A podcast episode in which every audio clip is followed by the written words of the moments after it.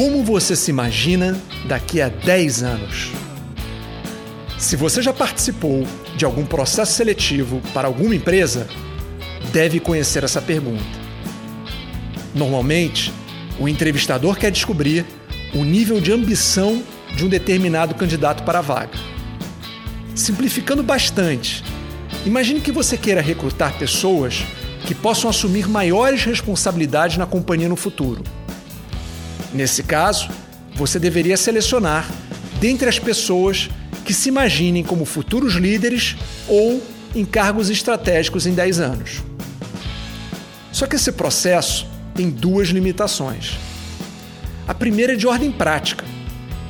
Como diz a sabedoria popular, é muito difícil fazer previsões, ainda mais sobre o futuro.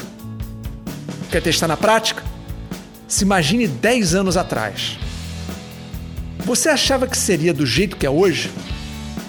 Teria suas crenças atuais? Viveria nesse local com seus amigos e sua família de hoje? E sobre o mundo?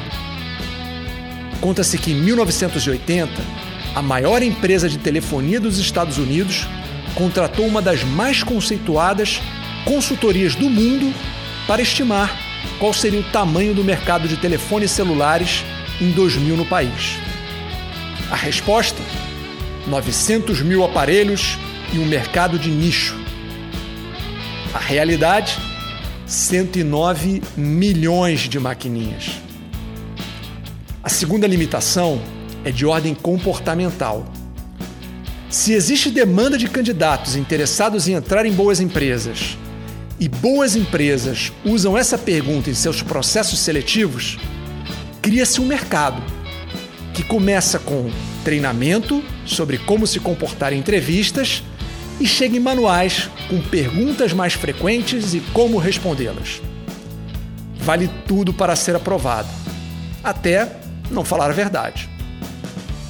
Do ponto de vista da empresa, o que fazer então para identificar talentos que tenham ambição de crescer profissionalmente?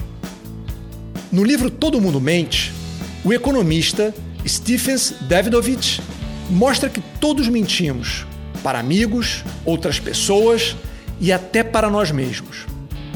E que hoje em dia temos maneiras de descobrir a verdade. Por exemplo, é natural pensar que os pais têm a mesma expectativa sobre os seus filhos, certo?